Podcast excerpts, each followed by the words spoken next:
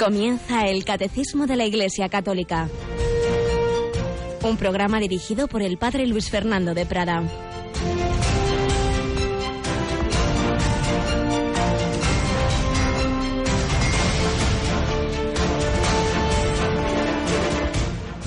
Alabados sean Jesús, María y José. Muy buenos días, queridísima familia de Radio María. Comenzamos este 20 de junio de 2017, un día que nunca más se repetirá en la historia. Un 20 de junio de 2017 se nos concede hoy el Señor, nos da este talento. Los talentos deben fructificar y un día de vida es un regalo. Nos parece lo normal despertarnos, empezar a hacer esto, lo otro. Es un milagro permanente nuestra vida.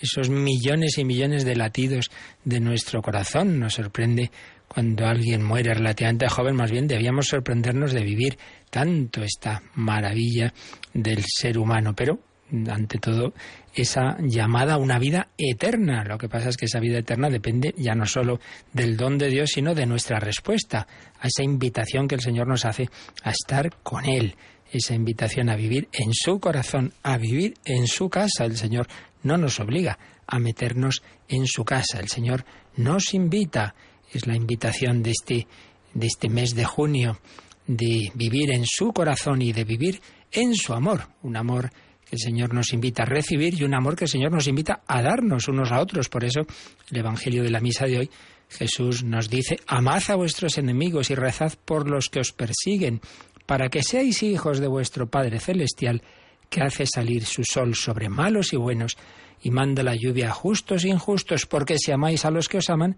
¿qué premio tendréis? ¿No hacen lo mismo los publicanos? ¿Y si saludáis solo a vuestros hermanos, qué hacéis de extraordinario? ¿No hacen lo mismo también los gentiles? Por tanto, sed perfectos como vuestro Padre Celestial es perfecto. Si el Padre Celestial nos ama a todos, buenos y malos, también a mí cuando me he portado mal, yo quién soy para negar el saludo y el amor a ese porque me hizo, porque me dejó de hacer, pues si va a tratarnos así el Señor, estamos apañados, como decimos ordinariamente. Bueno, tenemos con nosotros a Cristina Rubio. Buenos días, Cristina. Muy buenos días, padre para no sé, saludarte a ti no tiene ningún mérito, una chica muy buena y amable. Bueno, bueno. bueno, mes de junio, mes del corazón de Jesús, mes de la Eucaristía que hemos celebrado el Corpus Christi, pero nos queda propiamente la solemnidad del corazón de Jesús y vamos a celebrarla de una manera muy especial, ¿verdad? Pues sí, la verdad es que tenemos el regalo de tener el Cerro de los Ángeles tan cerquita que este viernes nos vamos para allá a celebrarlo, Padre.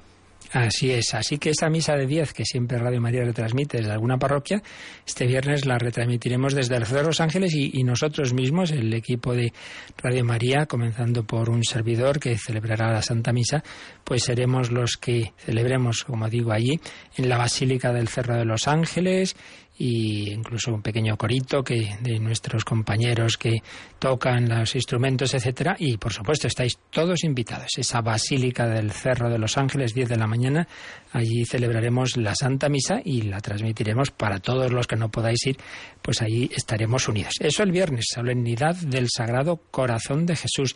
Pero de allí, de allí mismo saldrá nuestra furgoneta de Radio María con nuestros compañeros Paloma Niño y Nicolás a Plasencia. ¿Y que van a hacer en Plasencia? Pues acompañar a la Iglesia como siempre porque tenemos una consagración episcopal.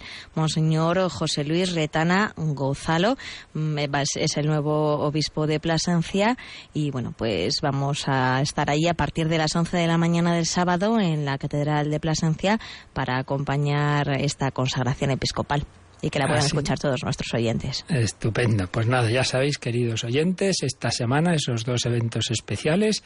El viernes es solemnidad, el rango máximo de la liturgia, aunque no sea de precepto, pero solemnidad y que nosotros pues Tendremos esa Santa Misa desde el Cerro de los Ángeles a las 10 de la mañana. Estáis invitados a acudir allí, como tantos miles de personas van en ese día, tienen ahí sus celebraciones, sus oraciones.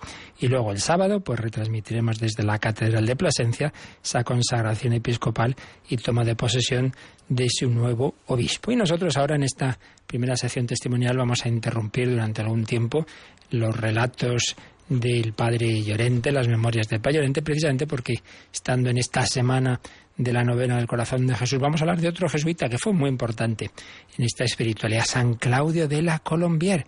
que canonizó San Juan Pablo II en mayo del año 92. Recuerdo que estaba yo en Roma, fue la primera eh, canonización a la que asistí en, en vivo, en directo, ahí en la Basílica de San Pedro. Pues vamos a hablar unos cuantos días de este joven jesuita, murió con 41 años, con una vida también pues de entrega total a Jesucristo. no fue misionero en lejos, digamos, en Alaska, pero sí en Francia y en Inglaterra, que ya se había separado de la Iglesia, donde sufrió mucha persecución. Pues vamos a hablar un poquito de San Claudio de la Colombier en estos días.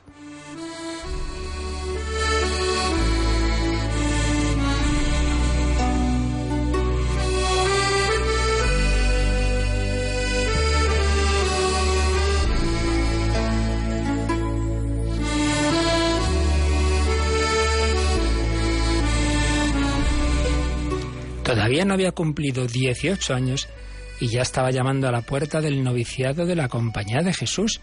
Hasta madurar esa decisión, cuánto había orado y cuánta fuerza se había hecho ese joven que escribía, yo solo sé que cuando me hice religioso sentía una aversión horrible por la vida que iba a abrazar, pero su decisión por la santidad era inquebrantable. Si he entrado en la compañía, ha sido por el aprecio que siempre he tenido de sus santas reglas y por haber visto que los superiores saben exigir de tal modo su observancia que me persuadí ser cosa muy fácil santificarse en la compañía y ayudar con la palabra y el ejemplo a la santificación de los demás. Esto sucedía en Aviñón, en Francia, un 25 de octubre de 1658, y ese joven que quería entrar novicio de la Compañía de Jesús, se llamaba Claudio la Colombier. Había nacido un 2 de febrero de 1641, la fiesta de la Candelaria. Cuando el niño cumplía dos años, su familia se trasladó a Vienne. De, de este modo, por su cercanía a Lyon, el niño pudo ingresar en el Colegio de la Trinidad que los jesuitas regían en esa ciudad. Ahí ya sabéis que los jesuitas tenían un movimiento apostólico, esto no es cosa del, siglo XX, no, no. Ya en el siglo XVI se instituyeron las congregaciones marianas. Pues esa congregación mariana estaba en ese colegio con sus normas, ejercicios de piedad, de caridad, de apostolado, y los ejemplos de sus santos educadores fueron madurándole para escuchar y responder al llamamiento que Jesucristo le hizo a su compañía. El maestro de novicios informaba, es un joven de prudencia superior a su edad, de juicio sólido, de notable piedad. A su fervor no parecen inasequibles las más altas virtudes. Por eso se le concede al joven novicio hacer sus primeros votos religiosos el 26 de octubre de 1660.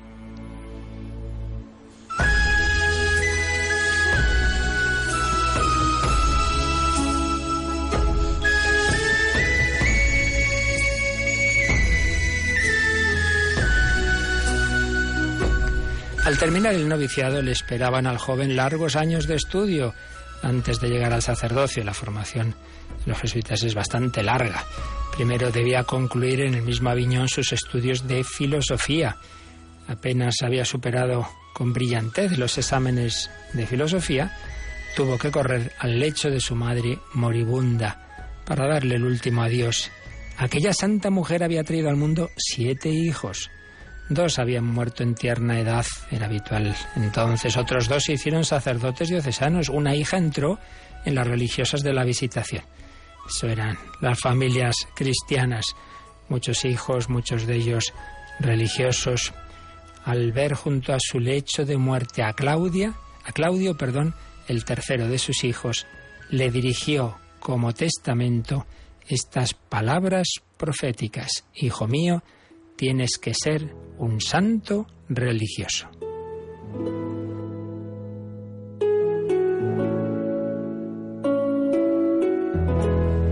Ese era el testamento de su madre. Tienes que ser un santo religioso. Después de la muerte de su madre, el joven Claudio empleó cinco años en la enseñanza y educación de los niños y adolescentes de Aviñón, en la formación de la Compañía de Jesús, hay un tiempo en el que se interrumpen los estudios para ejercer ese magisterio, y tener ese trato con, con los jóvenes y ir madurando pues eh, toda esa formación, pues mezclando lo que son los estudios y lo que es la actividad apostólica.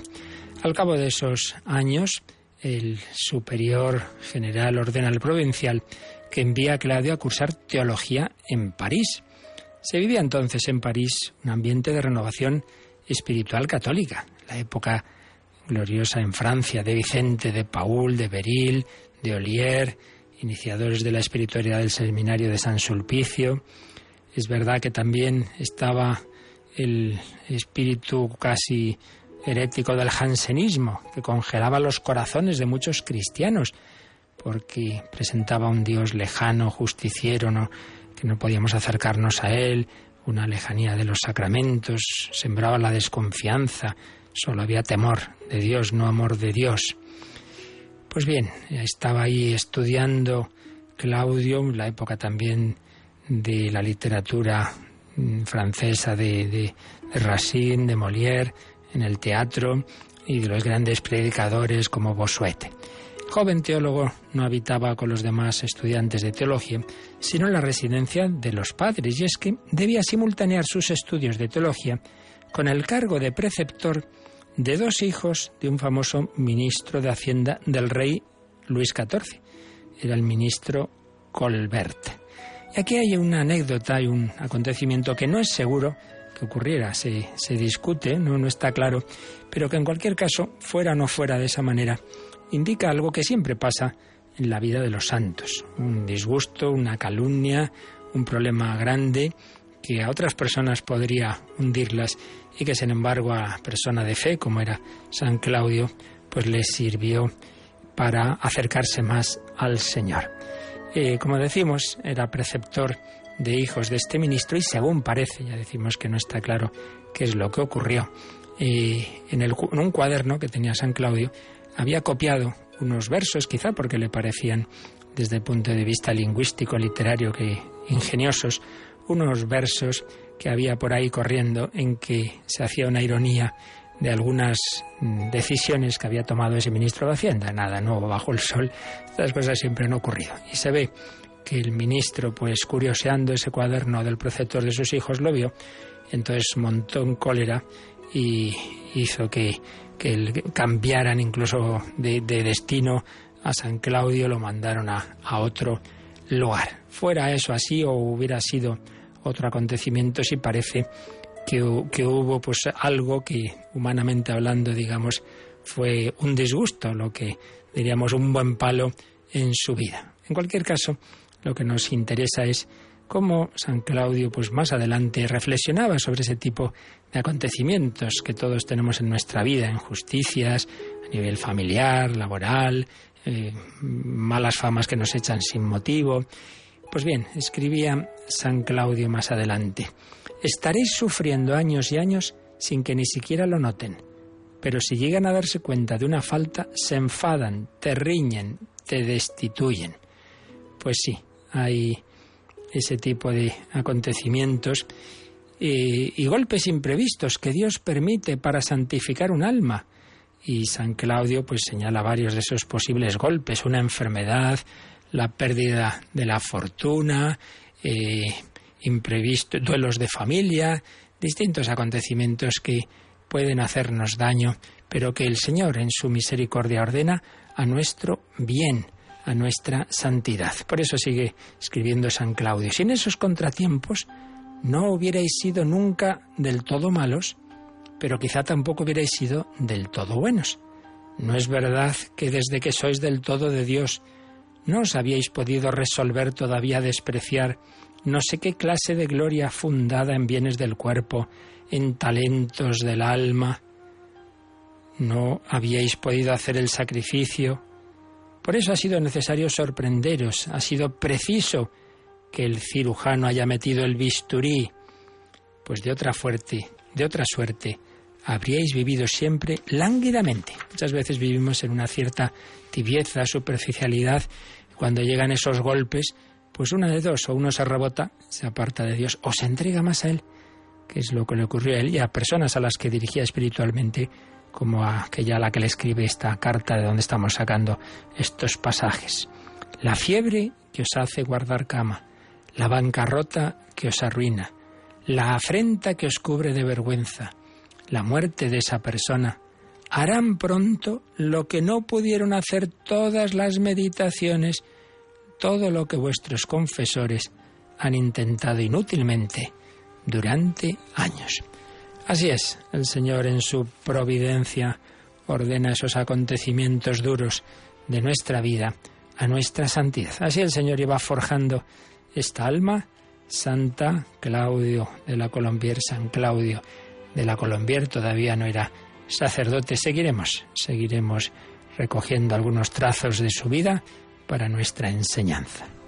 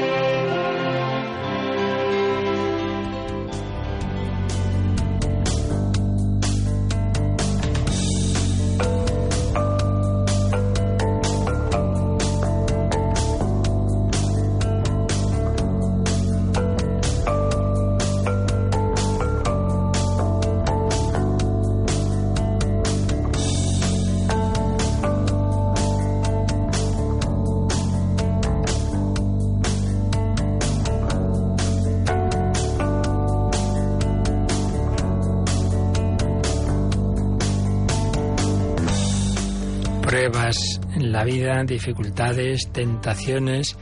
Nuestra vida va entre momentos de, de, gusto, de gozo, de tranquilidad y momentos de dolor, de dificultades, de tentación, de desolación, consolaciones y desolaciones, que dice San Ignacio de Loyola en sus ejercicios espirituales. Si es nuestra vida individual y así es la vida de la Iglesia.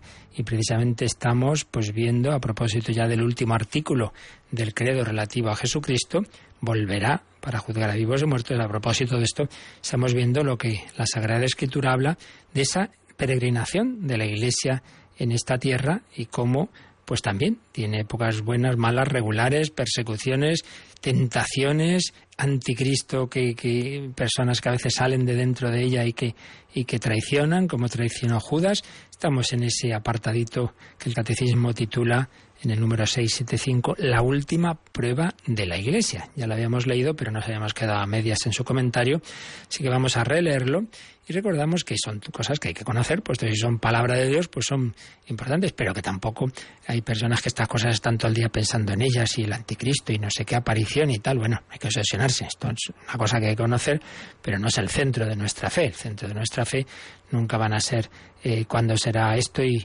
y cómo vendrá el anticristo. Siempre será el propio Jesucristo, la Santísima Trinidad, la Virgen María, nuestra llamada a la santidad, pero eso no quita que es conveniente que conozcamos todo lo que el Señor nos ha revelado hasta donde podamos conocerlo, porque también decíamos que hay cosas que el Señor nos dice claras y otras que las deja en una cierta oscuridad, porque lo importante, ya lo decíamos también, es por un lado que vivamos siempre alertas, vigilantes, en cualquier momento pueden ocurrir estos acontecimientos, pero en segundo lugar siempre con esperanza, porque lo negativo que se nos indica, igual que decíamos en la vida individual, también en la vida de la Iglesia, lo negativo, los aspectos de dificultad, de prueba, siempre al final van a desembocar en la victoria final de Cristo. Por tanto, es una guerra que sabemos su final. Eso sí, entre medias hay batallas que podemos perder. Bueno, pues vamos a leer, Cristina, a releer este número 675. Antes del advenimiento de Cristo, la Iglesia deberá pasar por una prueba final que sacudirá la fe de numerosos creyentes. La persecución que acompaña a su peregrinación sobre la tierra desvelará el misterio de iniquidad bajo la forma de una impostura religiosa que proporcionará a los hombres una solución aparente a sus problemas mediante el precio de la apostasía de la verdad. La impostura religiosa suprema es la del anticristo, es decir, la de un pseudo-mesianismo en que el hombre se glorifica a sí mismo, colocándose en el lugar de Dios y de su Mesías venido en la carne. Bien, pues esto es lo que nos dice este número 675 del Catecismo, que en la peregrinación de la Iglesia, desde que nace, empieza a extenderse en Pentecostés hasta el final de los tiempos, pues habrá un momento especialmente malo. Eh, antes del triunfo definitivo de Jesucristo, la Iglesia deberá pasar una prueba final, que sacudirá la fe de numerosos creyentes. Ya decíamos cómo Juan Pablo II, por ejemplo, hablaba de la apostasía silenciosa de Europa, de Occidente, lo que fue la cristiandad, lo que fueron estas naciones tan, tan marcadas en toda su cultura, en todas sus instituciones, en todas sus fiestas, bueno, en todos los nombres, calendario, eh, educación, eh, el arte, todo marcado por la fe, bueno, y como en cambio, pues vemos los últimos siglos esa progresiva descristianización, secularismo, llegando a la apostasía y llegando incluso a la persecución dentro de estas propias naciones, de momento sin llegar a la sangre, aunque pues a veces se ha dado, a veces ha dado, como se dio en España hace ya bastantes años y en cualquier momento pues se vuelve a dar en, en cualquier sitio como se está dando en países de Oriente Próximo, como, como bien sabemos. La Iglesia vive entre esos consuelos de Dios y esas persecuciones del mundo, pero particularmente se nos indica en la Escritura, leímos ya varios textos, que habrá un momento final de especial tentación. Cuando vuelva el Hijo del Hombre, ¿encontrará fe en la tierra? Se pregunta el Señor. Y se nos habla de un misterio de iniquidad. No simplemente son pues bueno, determinados pensadores, son corrientes filosóficas más o menos ingenuas, no, no, detrás hay, hay gato escondido, hay, hay algo aquí que, que, que hay alguien detrás, está el maligno que mueve algo pues que supera, digamos, lo racional. Misterio. Misterio, el misterio de los misterios es Dios, pero también existe un misterio de iniquidad. Y ese misterio de iniquidad, que en último término es el, lo mueve el adversario, Satanás, pues toma la forma, dice el catecismo apoyado en el Nuevo Testamento, de una impostura religiosa que proporcionará a los hombres una solución aparente a sus problemas, pero mediante el precio de la apostasía de la verdad. La verdad que esto nos suena mucho a muchos discursos de nuestra época, pues todo estupendo, el estado del bienestar nos hace vivir a todos estupendamente, cuando ya estés cansado de esta vida, pues no te preocupes, que está ahí la, eutanasia y mueres muy tranquilamente y todo, todo, todo muy bonito. Comieron perdices y fueron felices y todo muy bien, pero por supuesto al precio de la apostasía de la verdad. Luego, por supuesto, no es verdad, la gente no es feliz y se sufre muchísimo y los que pues cuando recibimos las confidencias de las personas, lo que no van diciendo por ahí, sino que lo dicen en un momento de intimidad, pues no, no es verdad que la gente esté tan contenta después de no sé cuántas separaciones, de hijos que tienen padres pues que, que en fin que, que, lo, que, sufren tanto pues ver las rupturas en las familias etcétera etcétera. Ese aborto pues que ha dejado esa esa herida en esa madre todo eso pues no es esa supuesta felicidad que nos promete ese, este planteamiento del anticristo. Que, sigue diciendo el catecismo, la impostura religiosa suprema es la del anticristo, es decir, la de un pseudo-mesianismo, un falso mesianismo. Si el, el pueblo de Israel esperaba que con el Mesías se instituyera ese reino de Dios, el Señor había prometido, bueno, pues en nuestra época se han dado muchos falsos mesianismos que han prometido esa sociedad justa, utópica, eh, en donde iba a reinar la libertad, fraternidad, justicia, igualdad, pseudos mesianismos en que el hombre iba a conseguir eso por sus fuerzas, normalmente imponiendo.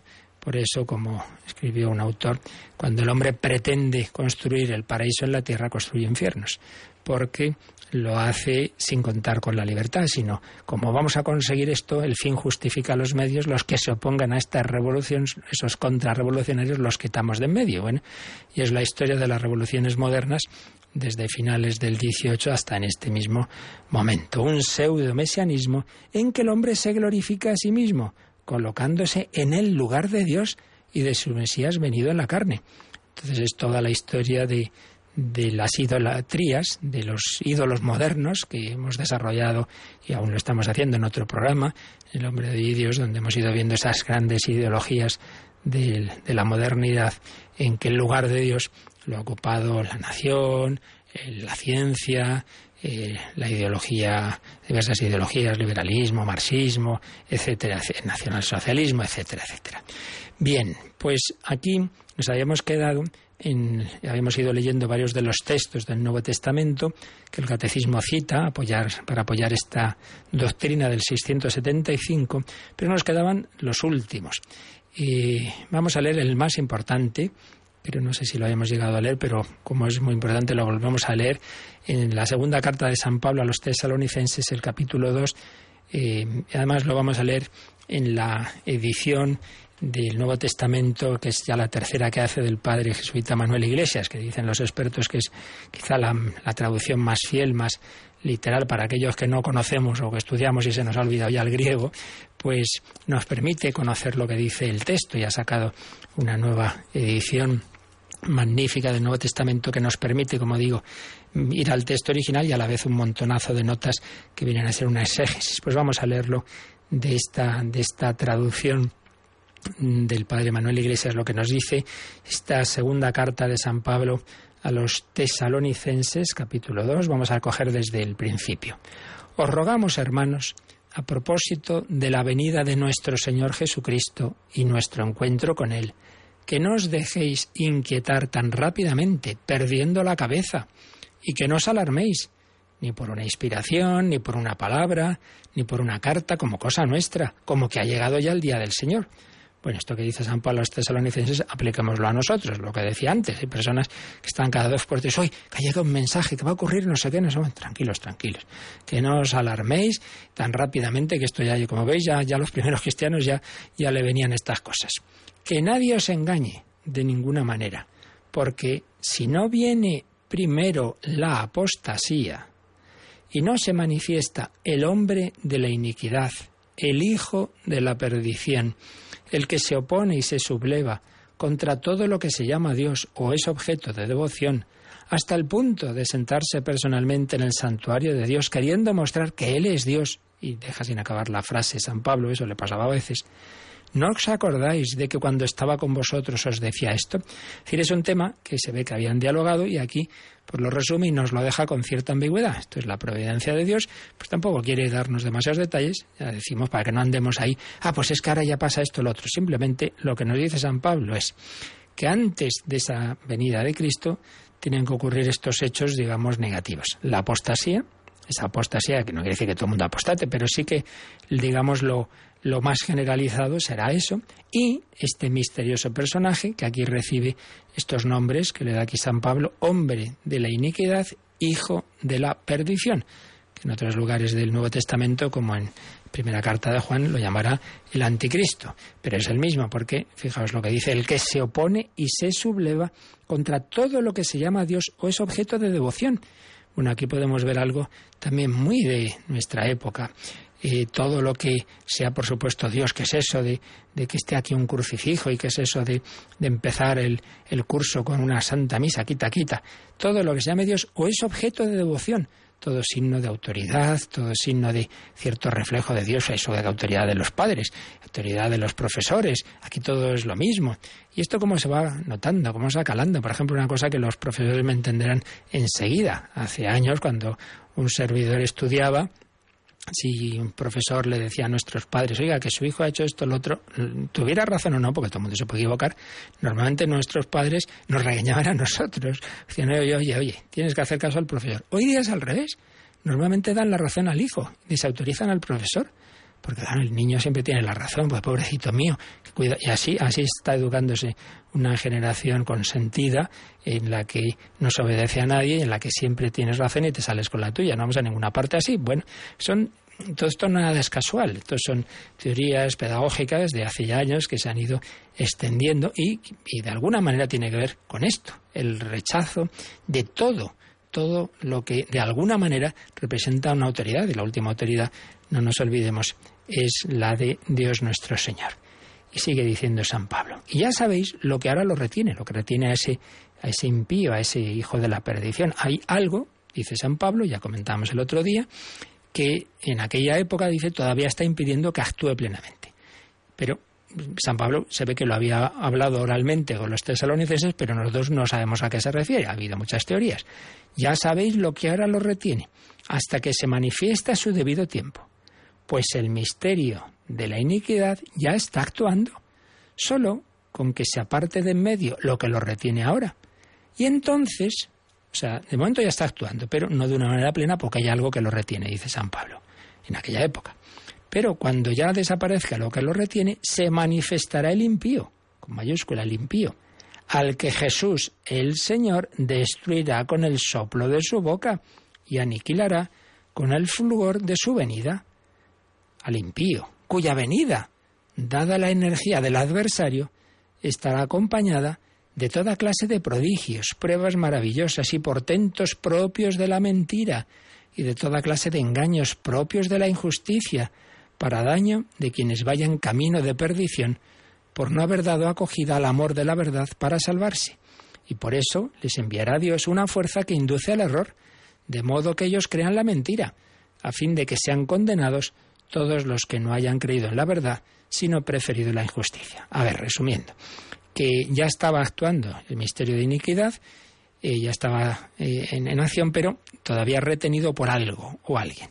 Cuando desaparezca eso que lo retiene, entonces se manifestará el impío de una manera incluso que va a, deslumbrar que también el demonio le va a permitir, el adversario con mayúscula aquí se refiere a Satanás, le va a permitir pues diversos tipos de prodigios, pruebas maravillosas, con los cuales habrá gente que diga, uh, uh esto, esto viene de lo alto, tiene un poder especial, entonces van a creer en ese personaje o, en lo que sea, porque tampoco eh, está claro, eh, pero dice San Pablo, claro, van a creer en él los que realmente en su corazón no buscan la verdad, los que están deseando, eh, digamos, están inclinados a aquello que satisfaga sus pasiones, entonces van a creer en lo que realmente es falso, es, es mentiroso. Pero por otro lado, se nos dice que cuando se manifieste ese impío, aunque tenga esas pruebas por las que habrá quien crea en él, sin embargo, eh, el Señor Jesús lo destruirá con el soplo de su boca. Claro, aquí no estamos hablando de dos contrincantes del mismo nivel. Si es una criatura a la que el Señor le deja actuar, en tanto en cuanto quiere dejarle actuar, Dios permite el mal, pero cuando quiera se terminó lo que se daba. Pues le destruirá con el soplo de su boca. Y por eso lo importante es el final de este párrafo, pues es siempre como debe ser, de dar gracias a Dios, de elevar la mirada y no de asustarnos. Por nuestra parte, debemos dar gracias a Dios siempre por vosotros, amados, eh, perdón, hermanos amados por el Señor, porque os eligió Dios como primicias para obtener la salvación, gracias a la santificación de vuestro espíritu y la fe en la verdad, para lo cual os llamó mediante nuestro Evangelio, a fin de adquirir la gloria de nuestro Señor Jesucristo la gloria de nuestro Señor Jesucristo. Bueno, pues eso es lo que eh, nos importa, que le pidamos al Señor vivir en la verdad, vivir en su gloria, eh, estar unidos a Él para que no nos engañe nadie, para no dejarnos llevar de por aquí por allá, de, de falsos mesías de nuestro tiempo, de esas ideologías que pretenden sustituir la fe por unos planteamientos humanistas, supuestamente humanistas, que luego al final son antihumanistas, por supuesto, son los engaños del anticristo en último término, que no hace falta imaginar cosas raras. Y bueno, pues lo importante es eso, que estemos unidos al Señor, a la Santa Iglesia, en obediencia en la, la jerarquía, siempre muy unidos también a la Virgen María, que es la que impide que caigamos en tantos errores de, de, nuestra, de nuestra época. Pues vamos a pedírselo al Señor Vamos a decirle que confiamos en Él, vamos a pedirle esa unión a su sagrado corazón, que es nuestra casa, que es nuestro refugio.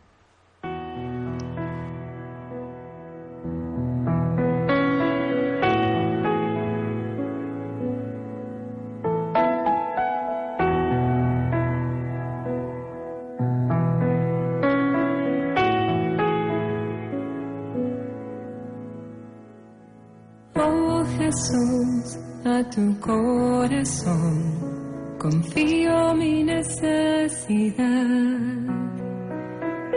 Mírala y después deja tu corazón actuar. Oh Jesús, yo cuento contigo yo confío en ti. Jesús, de ti estoy seguro, yo me entrego a ti, tú que has dicho, si quieres agradarme, confía en mí, si quieres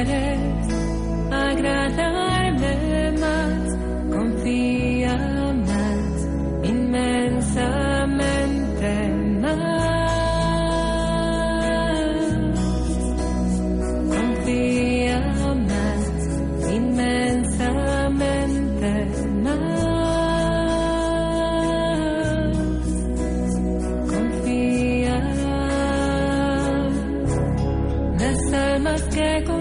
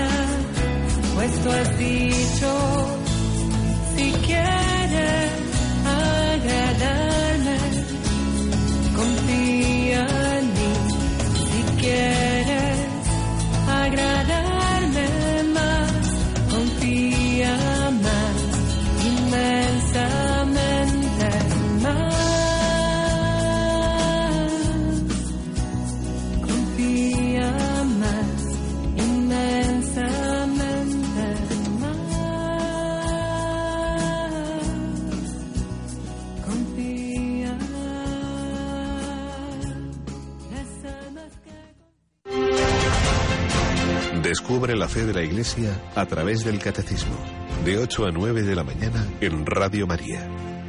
Confianza, que todo esto no nos lleve a la inquietud, sino al revés, saber que el Señor guía la historia, que estamos en sus manos a nivel personal y a nivel comunitario. Hemos leído ese texto de Segunda Tesalonicenses, pero el Catecismo pone otros textos que leemos rápidamente en otra carta de San Pablo a los tesalonicenses, pero en la primera, el capítulo 5, dice lo siguiente, acerca del tiempo y del momento, hermanos, no necesitáis que os escribamos, porque vosotros mismos sabéis perfectamente que el día del Señor vendrá como ladrón en plena noche.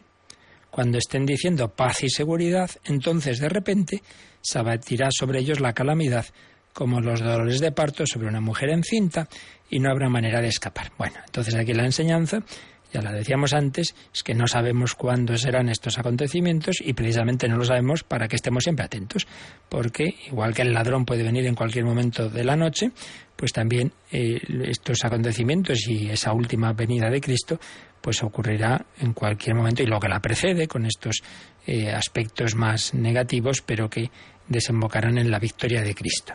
Cuando estén diciendo paz y seguridad, pues llegará esa calamidad. El hombre, cuando pretende construir ese su paraíso en la tierra por sus fuerzas, pues cuando menos lo espere todo eso se derrumba como un castillo de naipes. Pero lo importante para nosotros es estar siempre alerta. Y luego los otros textos que pone ya no son de San Pablo, sino de San Juan. Ya hemos dicho que donde San Pablo habla de ese hombre impío, ese hijo de, de la impiedad, de la perdición, San Juan habla del anticristo. En sus cartas, en la segunda y en la primera, tenemos estos textos. Porque han salido al mundo muchos seductores que no confiesan que Jesús es Cristo venido en carne. El que eso dice es el seductor y el anticristo. Bueno, aquí vemos que el anticristo es algo, es un personaje, o es- en fin, hay diversas también teorías, que, no hay que pensar, bueno, pues simplemente será un señor que aparecerá ahora. Bueno, de alguna manera es todo aquel que desde ya ese primer siglo, cuando escribe San Juan, ha negado a Cristo, ha negado la encarnación, ha negado que el Hijo de Dios se haya hecho hombre, que Jesús sea ese Hijo de Dios. De alguna manera podemos decir que ha ido teniendo diversas manifestaciones en, en la historia. Todo el que dice que el que niega a Jesucristo venido en carne es el seductor y el anticristo. Y por eso dice San Juan en su primera carta 2.18, hijitos, es la hora última. Habéis oído decir que viene un anticristo. Pues bien, ahora han llegado muchos anticristos. Por eso sabemos que es la hora última. Bueno, pues aquí vemos de nuevo que, dado que veía que ya había personas que, negaban la encarnación, pues, eh, pues esto es que ya estamos en el final, porque, porque ya se ve que está por aquí el anticristo, y eso de eso hace 20 siglos, lo cual nos tiene que ayudar a no ser fáciles a creer enseguida, ah, pues ya mira, ha pasado esto, entonces ya mañana es el fin del mundo. Bueno, más despacio. Que, que ya digo, estas cosas, el Señor, si las deja en, en, una oscuridad, pues es precisamente para que no andemos ahí con esas curiosidades de las que sacamos esas consecuencias. Y luego, primera de Juan 2.22, dice, ¿quién es el mentiroso? Sino el que niega que Jesús es el Cristo. Ese es el anticristo, el que niega al Padre y al Hijo. De nuevo, la misma idea. El último término, anticristo, en un sentido amplio, que no impide ¿eh? que luego pueda haber algún personaje en que se, esto ya se concrete de una manera suprema en un determinado momento, puede ser perfectamente, pero en un sentido amplio, el espíritu del anticristo es la negación de, la encarnación del, Hijo de Dios. Bien, esto es lo que nos enseña este número 675, pero que nos ha puesto un marginal 769 que siempre el catecismo nos, sugiere relacionar las diversas eh, secciones del propio catecismo, eso es importante siempre, y concretamente es un número que habla de cómo la Iglesia va peregrinando en esta tierra hacia la consumación del cielo. Bueno, pues vamos a leer este número 769. La Iglesia solo llegará a su perfección en la gloria del cielo cuando Cristo vuelva glorioso. Hasta ese día la Iglesia avanza en su peregrinación a través de las persecuciones del mundo y de los consuelos de Dios. Aquí abajo ella se sabe en exilio, lejos del Señor, y aspira al advenimiento pleno del reino, y espera y desea con todas sus fuerzas reunirse con su Rey en la gloria, la consumación de la Iglesia en la gloria, y a través de ella la del mundo, no sucederá sin grandes pruebas. Solamente entonces todos los justos, descendientes de Adán, desde Abel el justo hasta el último de los elegidos, se reunirán con el Padre en la Iglesia universal. Pues un texto muy importante, muy bello, que por un lado nos dice que claro, que la consumación de la Iglesia será en, en, esa consumación del cielo, en la gloria del cielo. Esto es importante que lo apliquemos a nuestra vida, esto no es teoría. El que nada en este mundo es perfecto. Entonces muchas veces sufrimos porque es que fíjate, yo no me esperaba esto en mi grupo, en mi parroquia, en mi orden religiosa, diga que, estamos en la tierra, que no estamos en el cielo, que somos limitados y que somos pecadores y que muchas veces nos hacemos sufrir unos a otros sin mala intención. Ya Santa Teresa lo sufría esto, ¿no? La persecución de los bienes. Bueno, pues, pues ya lo sabemos, el Señor permite esas limitaciones, nos vamos puliendo, dice San Juan de la Cruz, piense cada uno que el otro que le hace sufrir, el hermano que te hace sufrir, pues en realidad es alguien que Dios ha enviado para ir tallando la piedra de tu santidad. Mira esa mirada de fe. Bueno, pues eso a nivel personal, a nivel familiar, en donde tú vives y a nivel de la Iglesia Universal. Pues claro, no, nada es perfecto, ni ningún obispado, ni, nada, y, en la Santa Sede, pues, pues, pues anda, que en menudas historias que ha habido en la historia de la Iglesia con, con papas, y, y el Papa, los, todos los últimos papas han dicho también que en el propio Vaticano pues hay corrupción, y hay carrierismo, que dicen los italianos, a ver si yo subo de puesto, y no sé, pues sí, ya, eh, esto es que en todas partes está, está esa limitación y está nuestro, nuestro pecado. Entonces, primero, no, asustarnos. Esto, esto, es así.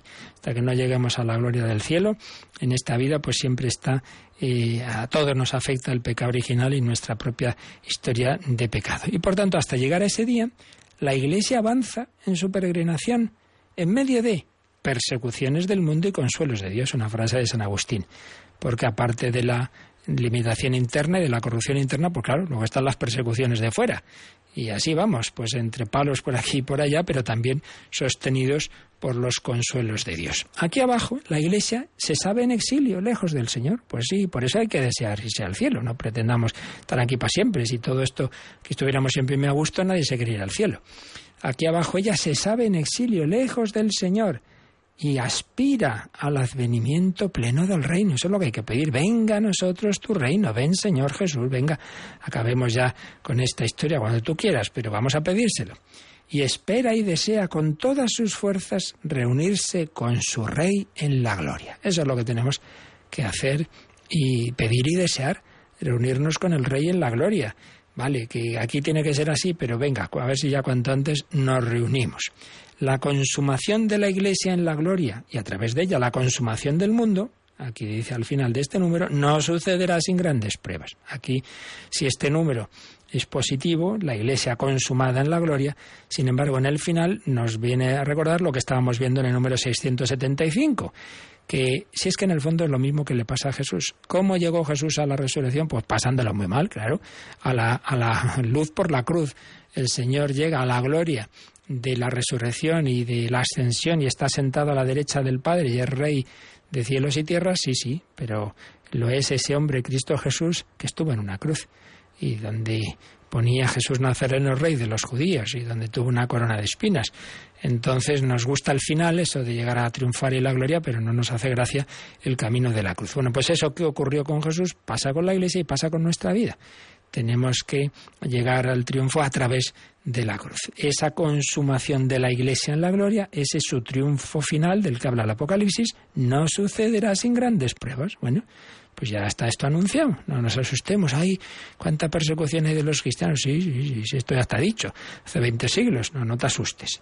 Y solamente entonces todos los justos que ha habido en la historia, desde, desde, desde, desde Adán, desde el justo Abel, justo Abel asesinado por Caín, hasta el último de los elegidos, todos, todos al final, pues dice, se reunirán con el Padre en la Iglesia Universal, incluso los que no han pertenecido a la Iglesia como tal, claro, porque han vivido antes de que fuera fundada la Iglesia, ¿no? Como es el caso de este justo Abel que menciona aquí el catecismo. Vamos hacia esa consumación, vamos hacia la gloria, vamos hacia la victoria final, pero, pero, pero, a través de la lucha a través del sufrimiento. Vamos por ello a terminar resumiendo unas palabras muy bellas que escribe el cardenal Sembon en su Cristología. Tiene un apartado que titula así, La Iglesia en lucha contra el enemigo ya vencido. El enemigo ya está vencido. Jesucristo derrotó a Satanás, sí, pero ahora nos toca a nosotros luchar. Él luchó en su vida y ahora nos toca a nosotros, pero sabiendo que luchamos contra un enemigo ya vencido. Entonces, dice Christoph Servo, la historia continúa y hay grandes partes del mundo que aparentemente han sido, muy han sido tocadas muy poco por Cristo. ¿Qué es lo que ha hecho realmente el Hijo de Dios con su presencia entre los hombres?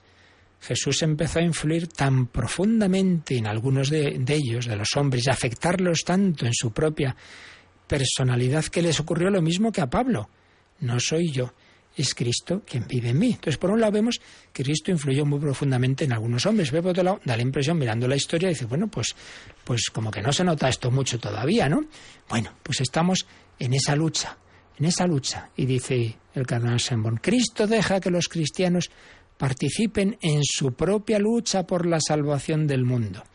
Por su muerte y resurrección ha conseguido ya la victoria definitiva sobre los poderes y las fuerzas enemigas, de manera que las voces celestiales cantan con alegría, y cita Apocalipsis 12, ahora ya ha llegado la salvación, el poder y el reino de nuestro Dios y la potestad de su Cristo. Pero sobre la tierra aún sigue embravecida la lucha de la Iglesia contra el enemigo ya vencido en el cielo. Es lo que expresa el Apocalipsis en ese capítulo 12. Esta lucha contra el demonio es real y tanto más dura cuanto más grande es su rabia, porque él sabe que solo le queda poco tiempo. Apocalipsis 12:12. 12. Como nos dicen las siete cartas a las comunidades del Apocalipsis, en esta lid se trata de la lucha decisiva en el seno de la Iglesia, de la lucha por amor del Señor con su esposa la Iglesia, que decía el teólogo von Baltasar. El juicio sobre la Iglesia ya no es posible quedarse indiferente lo que queda de historia es historia del sí o del no por parte de los creyentes a los signos de la presencia de Cristo. Aquí es donde se manifiesta el señorío de Dios, los redimidos de Cristo. Esos redimidos en Cristo tienen ahora que soportar esta lucha contra el enemigo, manteniéndose firmes en Cristo y estando despiertos y alerta a los signos de su presencia. Y entonces recuerda cómo todo este pensamiento pues le lleva a San Agustín a su famosa concepción de la lucha entre las dos ciudades, la ciudad del mundo, la ciudad de Satanás y la ciudad de Dios. Por el pecado, la comunidad humana se partió en dos grupos, uno el de los que viven según la carne, según el pecado, la ciudad del mundo, otros de los que viven según el Espíritu Santo, la ciudad celestial. Por la venida de Cristo el poder del mal ha sido atado, pero el pecado aún no ha desaparecido. El peligro de perdición perdura, solo ha sido debilitado, para que la ciudad de Dios, la Iglesia, pueda reunir fuerzas, para que los redimidos puedan crecer en gracia. En ese crecimiento en gracia entra también esa lucha que Dios permite para que en esas tentaciones pues crezcamos, maduremos. El tiempo que estamos bajo la gracia no deja de tener peligro ni importancia para los cristianos. Dice un autor, ahora cuando el tiempo de Dios está cerca, cuando está entre nosotros y nos llama, cada momento es ocasión para el amor. Cada momento es una exigencia. Ya no hay tiempo para los eufóricos sueños sobre la evolución del mundo hacia un punto mega. Con cualquier mala palabra, toda buena evolución puede irse al traste. Los miembros de la Iglesia no salen automáticamente victoriosos de esta lucha. Pablo nos anuncia una gran caída. Dos Tesalonicenses 2.3 y el Apocalipsis habla de terribles luchas al fin de los tiempos.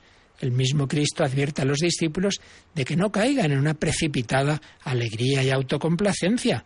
La victoria de la fe tiene que ser conquistada luchando. Termina este párrafo con esa palabra de Jesús que antes recordábamos en Lucas 18.8. Cuando vuelva el Hijo del Hombre encontrará aún fe en la tierra? Bueno, pues nos quedamos aquí eh, con esta llamada a la vigilancia, a la oración, a la lucha con las armas espirituales, pero sin olvidar que es llamada a la confianza, no a andar inquietos, no a andar así ansiosos, mucho menos a estar ahí eh, a, ver, a ver si es ya mañana que pasa no sé qué, tranquilos, todo está en manos de Dios y lo que necesitemos saber, el Señor nos lo dirá, pero no, como digo, no andemos con, con inquietudes porque el Señor realmente sabe lo que, lo que nos conviene, lo que necesitamos, así que con mucha paz y, confianza en su misericordia. En la iglesia en, Madrid, de los jesuitas de en, Serrano, yo de joven iba ahí con frecuencia y tiene un en, en la parte principal no me sale lo que sería, vamos, digamos, sí, el, retablo, ¿no? Es muy, muy sobrio, pero hay un gran crucifijo, un gran crucifijo, y al lado una, está esta frase de Jesús en la última cena. En el mundo tendréis luchas, pero no tengáis miedo. Yo he vencido al mundo. Yo he vencido al mundo. Pues es una llamada que Jesús nos hace a todos a la confianza. Sí, hay luchas personales, colectivas, en la historia, pero Jesucristo ha vencido al mundo. Bueno, y se nos ha ido el tiempo. Quería rematar ya esto para ya mañana seguir con el número siguiente, así que dejamos para mañana. Si queréis las consultas, pues las podéis enviar al correo electrónico catecismo arroba y así ya y así las, las mandáis hoy, pues ya mañana respondemos y mañana también llamando al número de teléfono que se nos recordará. Pero vamos ahora pues a acabar pues con esa confianza en, en el Señor, a decirle que nos fiamos de Él y precisamente pues en esta semana, en esta novena del corazón de Jesús, pues a expresar esa, esa confianza. Sagrado corazón de Jesús, en vos confío. La bendición de Dios Todopoderoso, Padre, Hijo y Espíritu Santo, descienda sobre vosotros. Alabado sea Jesucristo.